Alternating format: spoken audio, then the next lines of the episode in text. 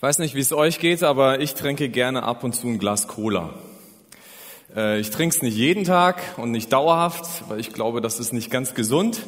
Aber ab und zu mag ich das. Es schmeckt mir einfach. Das Geniale an Cola ist, gerade wenn man irgendwo essen geht oder so ähm, und man ist irgendwo auf der Welt und man bestellt sich ein Glas Cola, meistens ist es die Coca-Cola, dann schmeckt die auf der ganzen Welt gleich. Es gibt eine Geheimrezeptur dafür, die ist schon ziemlich alt und diese Rezeptur kennen nur einige wenige Menschen, die ist hinter einem dicken Tresor verschlossen. Und äh, bis auf zwei Länder, Kuba und Nordkorea, könnt ihr in jedem Land Cola trinken. Das macht's relativ einfach, wenn man so irgendwo kulinarisch unterwegs ist und man weiß so recht nicht, was ist es dann auf der Karte. Das eine Getränk erkennt ihr fast immer. Und das macht's ein bisschen einfach. Ähm, ich war mal äh, einmal, einmal in einem Schnellrestaurant und ich habe dort eine Cola bestellt, aber die hat gar nicht geschmeckt. Das hat so richtig gar nicht geschmeckt. Und zwar habe ich da etwas gelernt. Wenn man in so einem äh, Schnellrestaurant ist und man Cola bekommt, da gibt's immer wieder diese Getränkeautomaten, wo man einfach den Pappbecher drunter hält und dann läuft die Cola da rein.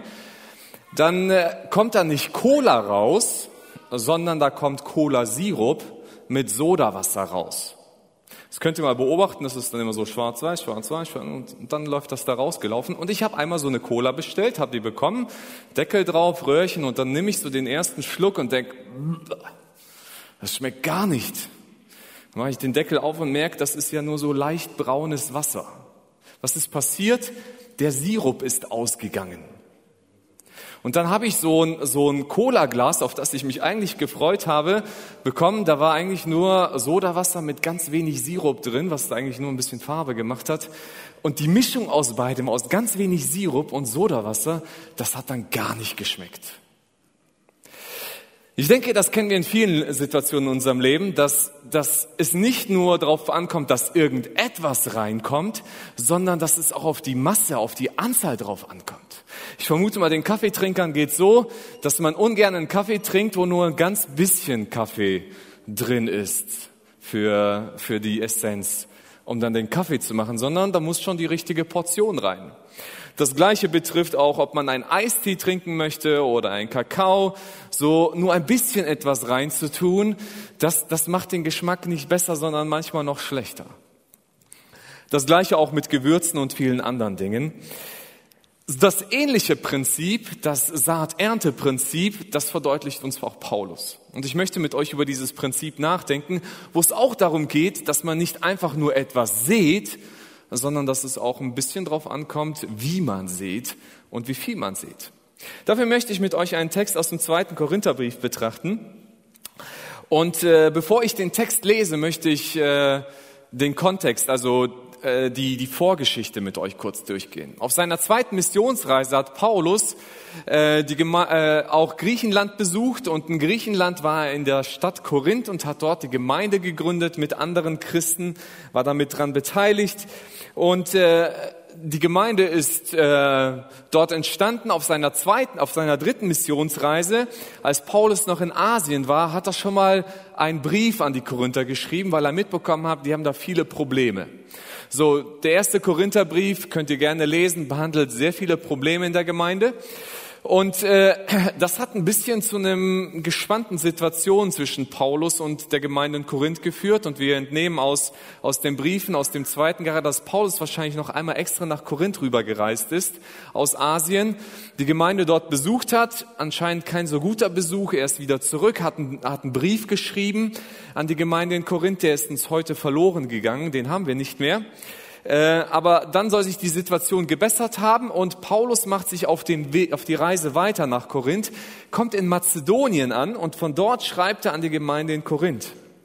Ich kann jetzt nicht auf den ganzen Inhalt des Briefes eingehen, aber er geht auf eine bestimmte Situation ein, nämlich als er den ersten Brief an die Korinther geschrieben hat, dann hat er sie ermutigt und gesagt, liebe Korinther, ich werde euch demnächst besuchen.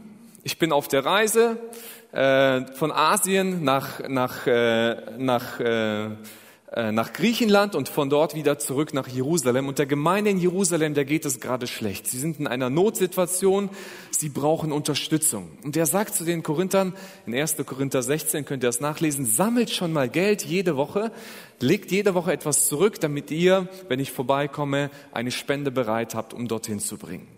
Als er in Mazedonien ist, erzählt er den Mazedoniern, äh, ich habe den Korinthern gesagt, die sollen Geld sammeln für, für Jerusalem und die sind bereitwillig und sie machen das gerne, sie sammeln dafür.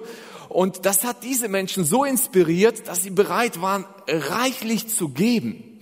Und er schreibt an die Korinther über die Gemeinde in Mazedonien. Und er schreibt über die Gemeinde, ihre Freude war so groß, dass sie, dass sie daraus trotz bitterster Armut eine überaus reiche äh, Freigebigkeit entstand. Die mazedonischen Geschwister gingen, und das kann ich bezeugen, bis an die Grenzen dessen, was, man ihnen, was ihnen möglich war. Ja, sogar noch darüber hinaus. Und sie taten es freiwillig und aus eigenem Antrieb. Paulus sagt, ich habe den Gemeinden gesagt, in Mazedonien, in Jerusalem ist eine Not, die Gemeinde in Korinth, die spendet schon, die sammelt schon. Und dann haben die Gemeinden in Mazedonien gesagt, wir wollen auch. Und er sagt, diese Gemeinden sind keine wohlhabenden Gemeinden, sondern das, ist, das waren arme Gemeinden. Und, und er hat gesagt, die gingen bis an das Grenzenmögliche und darüber hinaus Spenden einzusammeln. Geld zu sammeln für andere Christen, die in Not sind. Und dann schreibt er zu den Korinthern und sagt, das schreibe ich jetzt euch, um euch wiederum zu motivieren, dass ihr auch freigebig seid und damit ich nicht euch zu sehr gelobt habe bei den Mazedoniern und am Ende vielleicht mit sehr wenig dastehe, sondern nehmt euch auch sie zum Vorbild, wie freigebig sie sind. Und Paulus betont, sie haben das freiwillig aus eigenem Antrieb gemacht. Keiner hat sie dazu gezwungen. Und er versucht, die Gemeinde in Korinth auch zu ermutigen, freigebig zu sein. Und in Kapitel 9, Vers 6 beschreibt er dann, warum sie freigebig sein sollten. Was macht Freigebigkeit mit ihrem Leben? Und den Text möchte ich mit heute, heute mit euch betrachten. Und da heißt es, denkt daran, wer wenig sät, wird auch wenig ernten. Und wer reichlich sät, wird reichlich ernten. Jeder soll für sich selbst entscheiden, wie viel er geben möchte und soll aus dem Betrag dann ohne Bedauern und ohne Widerstreben spenden. Gott liebt den, der fröhlich gibt. Er hat die Macht, euch mit all seiner Gnade zu überschütten, damit ihr in jeder Hinsicht und zu jeder Zeit alles habt, was ihr zum Leben braucht und damit ihr sogar noch auf die verschiedensten Weise Gutes tun könnt. Paulus gebraucht hier ein Bild aus der Landwirtschaft. Die meisten von uns haben nicht mehr viel mit Landwirtschaft zu tun. Vielleicht noch die ältere Generation aus der Vergangenheit. Ich kann mich nur noch als kleines Kind daran erinnern, als wir in Kirgistan gelebt haben, äh, wir sind mit sieben Jahren oder ich war sieben, als wir nach Deutschland gekommen sind, habe ich so Kindheitserinnerungen. Wir hatten hinter unserem Haus einen großen Hof und ein Feld und auf diesem Feld, so kann ich mich zumindest erinnern, bestellten wir Kartoffeln. Und äh, paar Dinge davon sind mir eben bewusst geworden und sind auch hängen geblieben. So das, das Kartoffelfeld. Für mich als Kind mit sieben Jahren war dieses Feld riesig. Ich kann mir vorstellen, dass es vielleicht gar nicht so groß war, aber für einen Siebenjährigen war das eben ein riesiges Feld. Und ich musste auch bei der Kartoffelernte schon damals mithelfen, zumindest ein bisschen. Und wenn es um, um das Sehen und Ernten geht, dann gibt es mehrere Faktoren. Wir haben in der Bibel unterschiedliche Bilder, was das Sehen und Ernten anbetrifft. Manchmal kommt es auf den richtigen Samen drauf an. Wenn du, wenn du Kartoffeln ernten willst, dann musst du Kartoffel sehen. Äh, wenn du Mangokerne äh, säst, dann wirst du keine Kartoffeln ernten. Das sind wir uns bewusst. Ne? Das ist ein einfaches Prinzip. Das, was du säst, das wirst du auch ernten. Das zweite ist ein Prinzip aus dem Gleichnis von Jesus, zum Beispiel auf den Boden, den du säst, entscheidet darüber, wie gut die Ernte ausfallen wird. Und hier gebraucht Paulus ein anderes Prinzip und sagt, wenn du viel ernten willst, dann musst du auch viel sehen. Du kannst nicht erwarten, dass, und das ist der Clou, hinter jeder dieser Kartoffelstauden verbirgt sich eine verbuddelte Kartoffel. Oder für die junge Generation eine kleine Pommes. Ja? Äh, also man hat überall eine Kartoffel in den Boden reingelegt und jetzt müsst ihr euch vorstellen, bei diesem ganzen Feld sind das eine Menge Kartoffeln, die da vergraben worden sind oder viele kleine Portionen Pommes, die man wahrscheinlich im ganzen Jahr ausreichen würde, um Pommes zu essen. Aber man hat das Ganze weggegeben in der Hoffnung und der Erwartung, dass es sich vermehrt. Und das passiert dann auch. Aus dieser einen Kartoffel werden viele neue Kartoffeln. Und das Prinzip ist eben, ich gebe etwas weg, ich muss etwas sehen, damit ich am Ende etwas ernten kann. Wenn jemand jetzt ganz pfiffig ist und sagt, ja warte mal, ich habe da ein riesiges Feld, aber wenn ich nur fünf Kartoffeln sehe, dann habe ich ja unheimlich viele Kartoffeln gespart, die ich nicht gesät habe. Das bedeutet aber auch im nächsten Frühling hast oder, oder im Herbst, wenn dann die Ernte eingefahren wird, ich habe keine Ahnung, wann Kartoffeln eingefahren werden, bedeutet das, dass auf deinem Feld vielleicht nur fünf Kartoffelstauden sind und deine Ernte recht mickrig ausfällt auf dem Feld. Und dieses Prinzip versucht Paulus den Korinthern bewusst zu machen und sagt, wer wenig sät, wird auch wenig ernten. Aber wer reichlich sät, wird reichlich ernten. Das Interessante ist, im Griechischen steht hier eigentlich nicht viel oder reichlich, sondern im Griechischen steht hier, wer segensreich sät, wird auch segensreich ernten. Ja, aber der Rückschluss macht ein bisschen deutlich, worum es geht. Paulus macht den Korinthern bewusst und sagt, ey, das, was du gibst, das entscheidet darüber, was, da, was daraus entsteht. Und wenn du auf Segen aus bist, dann musst du mit dem Gedanken des Segens auch geben. Das steckt da drin. Die Frage, die Paulus eigentlich den Korinthern hier ein Stück weit stellt, ist, liebe Korinther, wie wollt ihr gesegnet werden? Wie willst du gesegnet werden? Das ist genauso wie der Bauer sich die Frage stellt, was für eine Ernte will ich denn einfahren nächstes Jahr? Und wie viel bin ich bereit, da reinzustecken, einfach in diese Erde zu verbuddeln? Und das ist der Gedanke, den Paulus hier weitergeben. Wenn ich mich entscheide, ganz wenig zu geben, muss ich mich nicht wundern, wenn da wenig rauskommt. Wenn ich mich entscheide, viel zu geben, dann werde ich wahrscheinlich auch viel ernten. Deine Haltung zu Gott entscheidet über Gottes Haltung zu dir. Deine Haltung, die du Gott und seinem Reich gegenüber bringst, das ist das Faszinierende, wirkt sich auf Gottes Haltung gegenüber dich aus, zu dir aus. Und Paulus will die Korinther ermutigen und sagt, ey, wenn ihr darauf aus seid, dass Gott euch segnet, dann lebt so, als ob ihr segensreich gibt. Wenn du mit einer kleinen Portion Segen zufrieden bist, halte fest an dem, was du hast. Wenn du an einer großen Portion Segen interessiert bist, dann gib Gott das, was du hast. Ich will euch das mal verdeutlichen. Und zwar bitte ich hier mal den Christian nach vorne.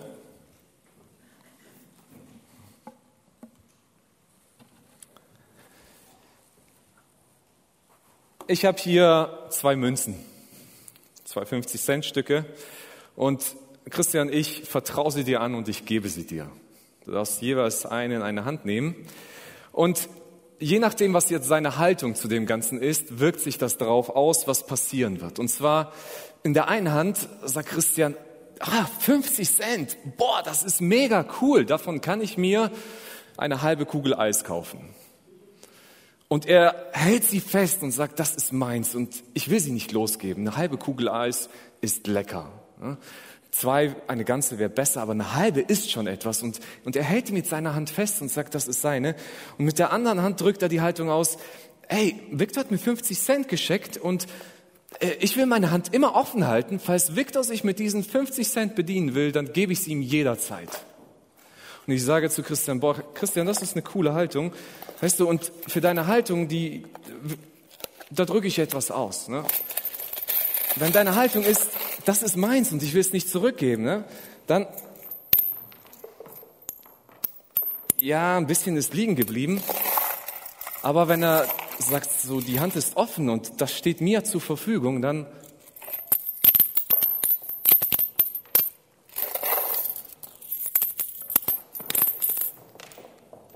zeigt mal, was, was das für einen Unterschied macht. In der einen Hand sind ein paar Münzen übrig geblieben, weil sie so stecken geblieben sind auf der Faust. Und die andere Hand ist offen und sagt, ich bin bereit, einfach das aufzunehmen, was Gott an Segen zur Verfügung stellt. Ich danke dir, dass du mir geholfen hast.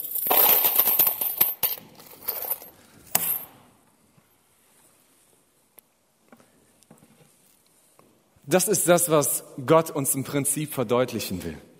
Er sagt, wenn du auf Segen aus bist, dann mach deine Hand auf und sei bereit, dass das, was du hast, Segen bringen kann.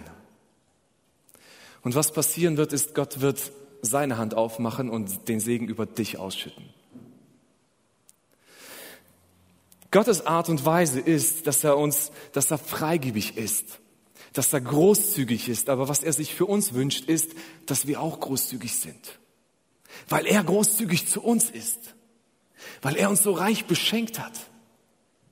Dürfen wir diese Großzügigkeit weitergeben und diese Großzügigkeit auch leben. Jetzt kommt manchmal der Gedanke, und der kann uns ziemlich schnell passieren, ich habe jetzt Geld benutzt als Beispiel. Also wenn ich Gott mein Geld anvertraue, das ist dann so wie in, Aktienfonds zu investieren, in Bitcoins oder so, ich gebe dann so ein bisschen und Gott vermehrt dann ganz viel und ich habe dann wiederum ganz viel Geld in meiner Tasche drin. Also der Gedanke ist, ich gebe Gott 50 Cent und er gibt mir am Ende ein Euro zurück. Das ist eine Milchmädchenrechnung. So funktioniert das Prinzip bei Gott nicht. Gott hat nicht gesagt, ich werde dir unbedingt ganz viel zurückgeben, sondern Gott hat gesagt, Gott hat gesagt, ich, ich werde dich segnen. Und dieser Segen, der wirkt sich eben nicht nur finanziell aus, sondern auf ganz andere und unterschiedliche Arten und Weisen. Das ist genauso wie wenn ich die Kartoffel verbuddle, damit, damit ich irgendwann Kartoffeln ernten kann. Diese eine Kartoffel, die werde ich nicht mehr zurückbekommen. Die wird, die, die wird verschrumpeln, die wird verkümmern, sie wird alle anderen Kartoffeln nähren, damit sie wachsen können, damit diese Staude da entstehen kann. Und das sagt auch der Vers 8 aus. Da heißt es, er hat die Macht, euch mit all seiner Gnade zu überschütten. Und Gnade heißt hier nicht, er hat die Macht, euch mit all seinem Geld oder Wohlstand zu überschütten, sondern er hat die Macht, mit aller Gnade euch zu überschütten. Segen ist viel mehr als Finanzen. Und, und dann heißt es weiter, damit ihr in jeder Hinsicht und zu jeder Zeit alles habt, was ihr zum Leben braucht. Und damit ihr sogar auf die verschiedensten Weise Gutes tun könnt. Hier, hier sagt Paulus, Gott wird euch alle seine Gnade geben. Darin beinhaltet ist, dass er euch versorgen wird und sogar euch noch geben wird, dass ihr Gutes damit tun könnt. Dass es für euch reicht und ihr damit noch anderen etwas geben und schenken könnt. Gnade ist viel mehr als nur finanzielle Versorgung. Im, Im, weiteren Abschnitt beschreibt Paulus auch noch, wie sich diese, diese Spende der Korinther als Segen auswirkt. Und er beschreibt unterschiedliche Aspekte, die dabei rauskommen. Zum einen, Gott befähigt uns Gutes zu tun. Und Gutes zu tun ist eigentlich etwas richtig Schönes. Ich weiß nicht, wie es euch geht. Immer wenn ich einem Menschen was Gutes getan habe, dann geht es mir danach irgendwie besser. Weil, weil das tut mir gut. Irgendjemanden zu helfen, in der Not zu unterstützen, das tut mir selber gut. Und Gott segnet mich dadurch. Gott versorgt uns mit dem Notwendigen. Das heißt, wenn ich sage, ich bin bereit, Gott das anzuvertrauen, was er mir gibt, Gott gibt mir die Zusage, ich werde dafür sorgen, dass du das Notwendige zum Leben hast. Nicht immer Überfluss, aber das Notwendige wird Gott zur Verfügung stellen. Es führt zu Dankbarkeit gegenüber Gott. Dankbarkeit bei mir, weil ich geben darf, aber es heißt ja auch, dass die Gemeinde in Jerusalem dankbar sein wird für das, was ihr macht. Und Dankbarkeit, die in anderen Menschen ausgelöst wird zu Gott, ist ein Segen und es ist etwas Schönes. Ich darf durch meine Gabe andere inspirieren, Gott zu danken. Er sagt, Gott wird verherrlicht, angebetet von dieser Gemeinde. Die Gemeinde in Jerusalem wird die Spende bekommen und sie werden Gott dafür loben und preisen. Sie werden ihn anbeten, weil Gott freigebig ist durch andere Menschen. Und das ist ein Segen, das ist was Herrliches. Segen entsteht. Es verbindet uns als Christen, denn wir bauen an dem einen Reich.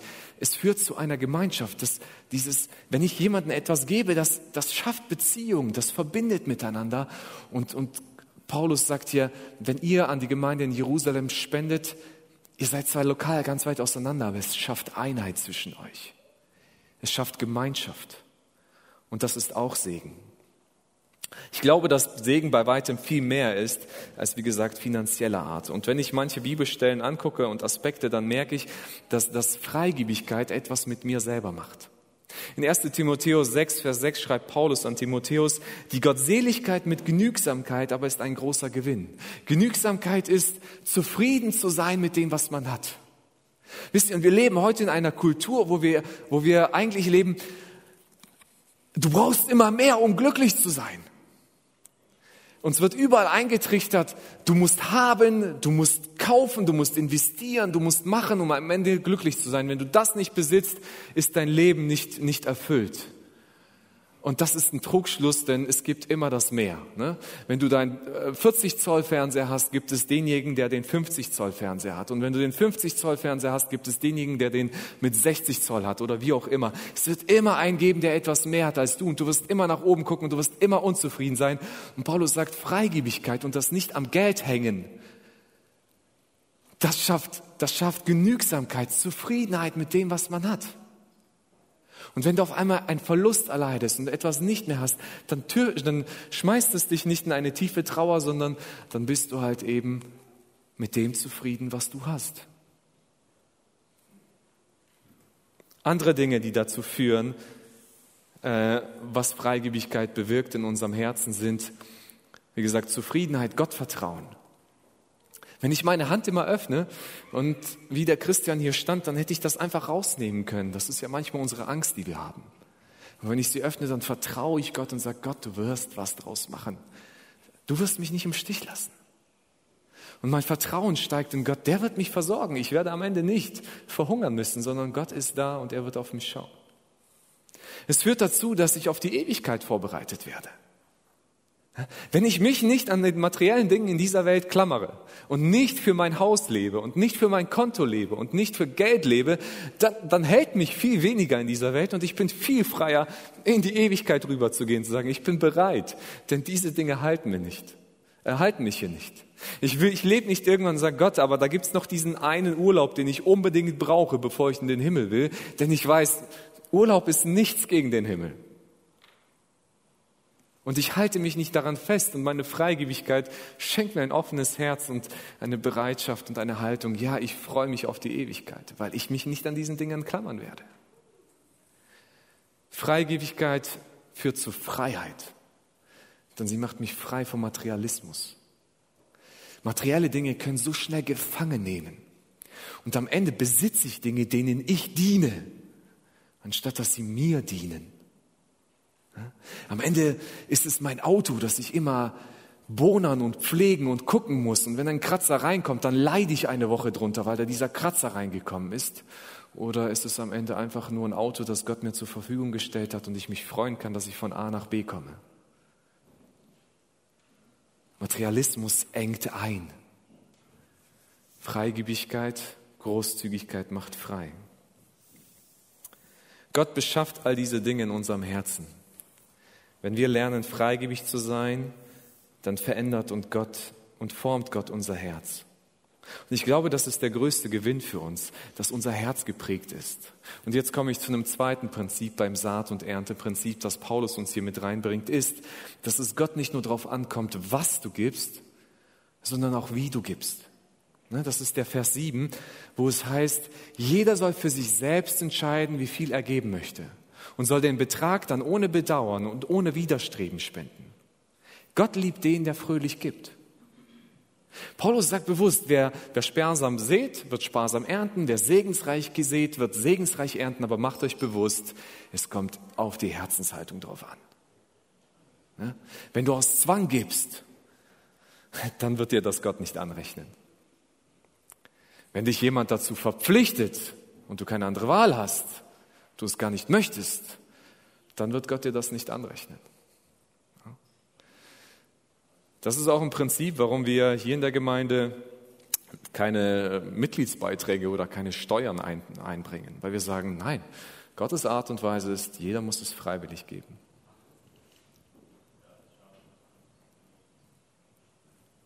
Warum freiwillig? Ihr könnt das mal in Kapitel 8 noch nachlesen. Da beschreibt Paulus diesen Aspekt, sagt, weil es eine Gabe aus Liebe sein soll. Nicht aus Zwang. Gott möchte, dass du ihn liebst. Diese Gabe soll mit einer Haltung der Liebe gegeben werden und nicht mit einer Haltung von wegen, ah Gott, ich will noch mehr, gib mir, gib mir, hier hast du. Oder eine Haltung, ach Gott, eigentlich liebe ich mein Geld mehr. Und wenn ich es jetzt abgebe, dann schmerzt es mich und es tut mir weh, wenn ich es dir gebe. Und das ist, mal, das ist gar nicht so einfach. Das klingt in der Theorie einfach, aber ich glaube, das ist gar nicht so einfach. Weil wir das gerne festhalten, was wir haben. Aber Gott möchte, dass wir diese Haltung mitbringen, dass es freiwillig ist, ohne zu bedauern. Dass wir nicht diesen Gedanken haben, äh, ich muss jetzt ständig warten, wie Gott mir das Geld auf eine andere Art und Weise zurückgibt. Gott möchte geliebt werden. Deswegen sagt er, sei freigebig und gib von Herzen. Das Gute ist, ich kann euch zu nichts zwingen und ich werde es auch nicht. Kein anderer hier in der Gemeinde wird es.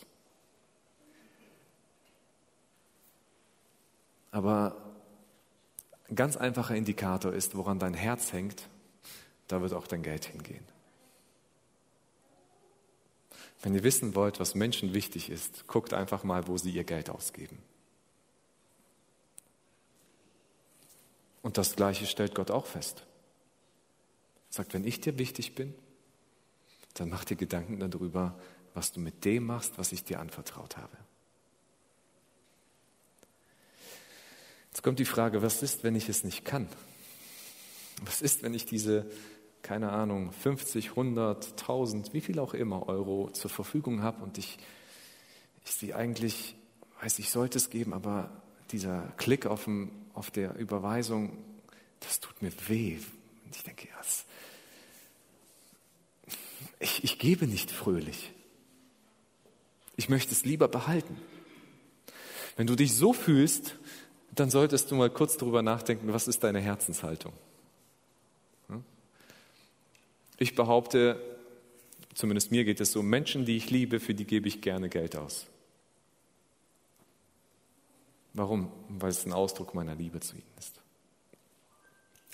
Und wenn es dir schwerfällt, dann frag dich, was liebst du mehr? Wen liebst du mehr? Und was mein Tipp an dich wäre, ist, manchmal muss man Dinge anfangen zu tun, um zu einer Haltung hinzukommen. Du kannst es gern probieren, erstmal zu beten und zu sagen, Gott, bitte hilf mir, dass ich frei werde von meinem Geld. Ich glaube, das ist ein längerer Weg, wie wenn du sagst, Gott, ich gebe jetzt und ich bitte dich, verändere meine Herzenshaltung. Ja, es, ich, ich gebe ab und es fällt mir schwer abzugeben.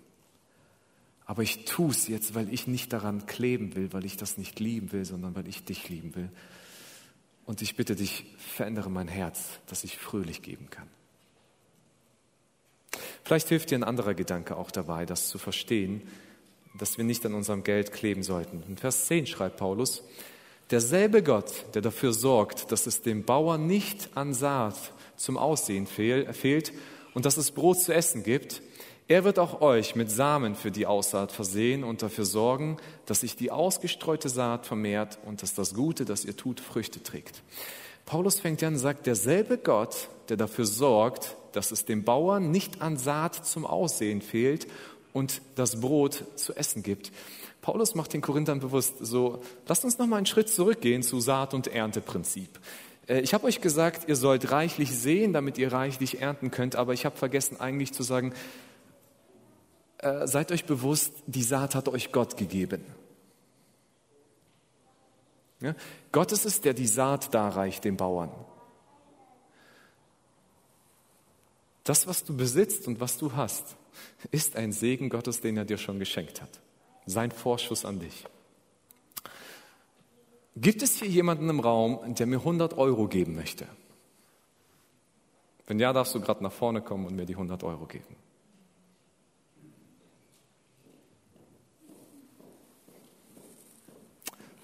Ich merke so, die Julia ist sehr freigebig. Ich finde das richtig cool von dir. Der Christian fragt sich gerade, was macht die da? Aber ich danke dir. Das sind 100 Euro. Also sie ist sehr freigebig gegenüber zu mir. Ich habe mal eine Frage an dich, Julia. Warum fällt dir das so leicht, mir diese 100 Euro zu geben? Du hast die mir vor der Kirche gegeben. Ah, okay. Äh, habe ich sie dir geschenkt oder habe ich sie dir einfach ausgeliehen? Ausgeliehen? Und vermisst du das jetzt, dass es weg ist? Nee. Nicht wirklich, ne? Danke dir vielmals. Und warum fiel es ihr so leicht, das Geld wegzugeben? Weil sie wusste, es ist nicht ihres. Ich habe es ihr gegeben. Sei dir bewusst, das, was du spendest und was du gibst, ist nicht dein. Es ist das, was Gott dir geschenkt hat. Du kannst jetzt sagen, ich habe aber dafür gearbeitet. Ja, dann überleg dir mal, in welchem Land du lebst und ob du dich entschieden hast, hier geboren zu werden. Überleg dir mal, ob du die gleiche Gesundheit, Gesundheit hast wie andere Menschen. Überleg dir mal, ob du dich für deine Begabungen alle selbst entschieden hast oder nicht entschieden hast. Überleg dir mal, welche Luft du atmest und wer dir diese Luft geschenkt hat. Überleg dir mal, wer dich jeden Morgen aufwachen lässt, damit du leben kannst. Und wenn du sagst, das habe ich alles selbst verantwortet, dann möchte ich die Erklärung dafür wissen, wie du das hinbekommen hast. Dass du heute lebst und nicht morgen tot bist oder gestern gestorben bist. Das ist alles Gnade Gottes. Und wenn Gott dir die Möglichkeit und den, das Umfeld und die Situation schenkt, dass du zu Wohlstand kommen kannst, dann ist es immer noch seine Gnade. Und jetzt sagt Gott, jetzt gebrauch das, was ich dir geschenkt habe und, und öffne deine Hand. Und das Schöne, was passiert ist, öffne sie Hand und verbreite Segen damit. Segen im, anderer, äh, im Leben anderer Menschen. Aber auch öffne die Hand und Gott wird dein Leben segnen. Gott wird dir geben. So wie es heißt, der, der den Samen gibt, ist auch derjenige, der für die Aussaat, äh, der das, äh, dass sich die ausgestreute Saat vermehrt und dass das Gute, das ihr tut, Früchte bringt. Gott ist derjenige, der das, was ich gebe, wieder segnet und dafür sorgt, dass es Frucht bringt. Das ist eine geniale Art und Weise Gottes, die mich inspiriert und begeistert. Ich möchte dieses Prinzip aber nicht nur auf Geld anwenden. Hier im Korintherbrief geht es um Geld. Deswegen habe ich explizit auch über Geld gesprochen. Aber ähm, dieses Prinzip Gottes ist nicht nur auf Geld anzuwenden. Im Lukas-Evangelium spricht Jesus einmal zu den Jüngern und sagt, richtet nicht und ihr werdet nicht gerichtet werden. Verurteilt nicht und ihr werdet nicht verurteilt werden. Sprecht frei und ihr werdet freigesprochen werden. Gebt und es wird euch gegeben werden. Ein volles Maß wird man euch in den Schoß schütten, ein reichliches Maß, bis an den Rand gerüttelt und überfließend, denn das Maß, das ihr verwendet, wird auch bei euch verwendet werden. Ja? Jesus macht hier den Jüngern bewusst und sagt, so wie mit der Haltung, mit der ihr, ihr lebt, mit dieser Haltung wird Gott euch begegnen und die Menschen auch um euch herum. Hat dir Gott vergeben? All deine Sünden? Dann sei bereit und vergib reichlich die Fehler, die Menschen an dir begehen. Gibt dir Gott jeden Tag Zeit zum Leben? Dann sei bereit und nutz diese Zeit und investier sie nicht nur in dein Leben, sondern gib sie weiter. Hat Gott dich beschenkt mit Begabungen? mit Fähigkeiten, dann sei nicht so egoistisch und behalte sie nur für dich, sondern setz sie ein für andere Menschen. Und du wirst das Gleiche in deinem Leben erleben. Hat Gott dir Besitz anvertraut? Etwas, was du hast und womit du ihm dienen kannst, ob dein Haus, dein Auto oder irgendwas anderes? Dann sei bereit, es mit anderen zu teilen, denen es vielleicht hilft und wo es Gottes Reich damit gebaut wird. Gott inspiriert uns und ermutigt uns. Öffne deine Hand, sei freigebig zum Geben. Und ich möchte dich segnen. Ich möchte abschließen mit einer kleinen Geschichte, die mich sehr inspiriert hat. Der württembergische Pfarrer Johann Ludwig Schneller gründete 1860 das syrische Waisenhaus in Jerusalem. Dieses Waisenhaus hat sich zur Aufgabe gemacht, christliche Kinder aufzunehmen, bei den Religionsunruhen in Libyen und Syrien 1860 ihre Eltern verloren hatten, um 1860. Und da gab es diese Unruhen und er durch andere Einflüsse hat sich dafür entschieden, ich möchte dieses Waisenhaus in Jerusalem aufbauen. Für verwaiste Kinder aus schwierigen Situationen. Dieses Waisenhaus blieb unter der Leitung der Familie Schneller noch einige Generationen, mindestens drei. Und das Waisenhaus entwickelte sich immer weiter, von acht Kindern zu irgendwann über 200 Kindern, die mehrere Generationen geprägt haben durch Betreuung, Bildung, Berufsausbildung. Das Ziel war immer, sie auch äh, bereit zu machen, damit sie selbstständig leben können. Bis zum Ausbruch des Zweiten Weltkriegs erhielten über 3000 Kinder eine fundierte Ausbildung in diesem Waisenhaus. Der Enkel von Johann Ludwig Schneller, Hermann Schneller, erzählte einmal eine Begebenheit aus einer Situation, die sich in diesem Waisenhaus abspielte. Wir müssen uns bewusst sein, alle diese Kinder haben ihre Eltern verloren und wurden aufgenommen in einer Situation, wo es keine Altersvorsorge gab und keine Sozialversicherung. Und so kamen die Kinder einmal zu dem Direktor, dem Hermann Schneller, und sagten zu ihm, Herr Direktor, wir haben kein Geld, aber wir möchten auch etwas für die Mission geben. Darum möchten wir etwas verdienen. Und er fragte sie, womit wollt ihr etwas denn verdienen? Das sind alles Waisenkinder in einem Waisenhaus. Und die Kinder sagten, durch Hungern. Der Direktor schmunzelte und sagte, Hungern ist eine brotlose Kunst, damit könnt ihr nichts verdienen. Und die Kinder sagten, oh ja, wir wollen, äh, sie sagen, doch, wir wollen einen Monat lang kein Feschperbrot haben, aber sie müssen uns das ersparte Brot, das wir jeden Tag nicht essen, mit fünf Pfennig anrechnen und unseren Verdienst nach einem Monat auszahlen. Dem Hermann Schneller ist es warm ums Herz geworden, weil es ihn begeistert hat, was für ein Herz diese Kinder mitgebracht haben. Sie selbst haben Gottes Gnade erlebt, weil Menschen, die an Gott glauben, sie aufgenommen haben in ein Heim, ihnen Perspektive und Zukunft gegeben haben und auch das Evangelium verkündet. diese Kinder gucken sich das an und sagen, wir wollen auch. Wir wollen auch etwas geben. Wir sind bereit dafür, auf unsere ein Feschverbrot ist sowas wie eine Zwischenmahlzeit, die es immer zwischen den Mahlzeiten gab darauf zu verzichten, auch wenn das nur ein paar Pfennige sind, die da zusammenkommen, aber wir hungern dafür.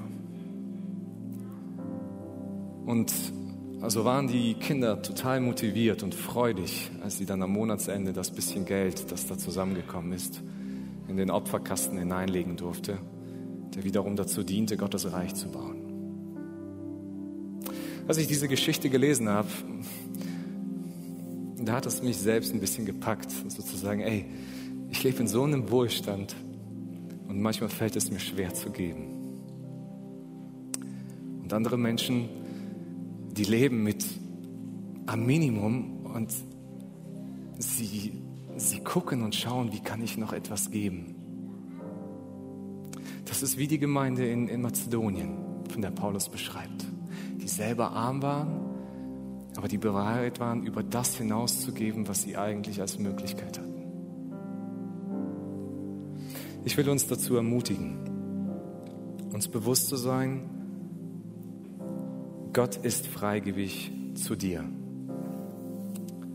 Sei du wiederum freigebig mit dem, was Gott dir anvertraut.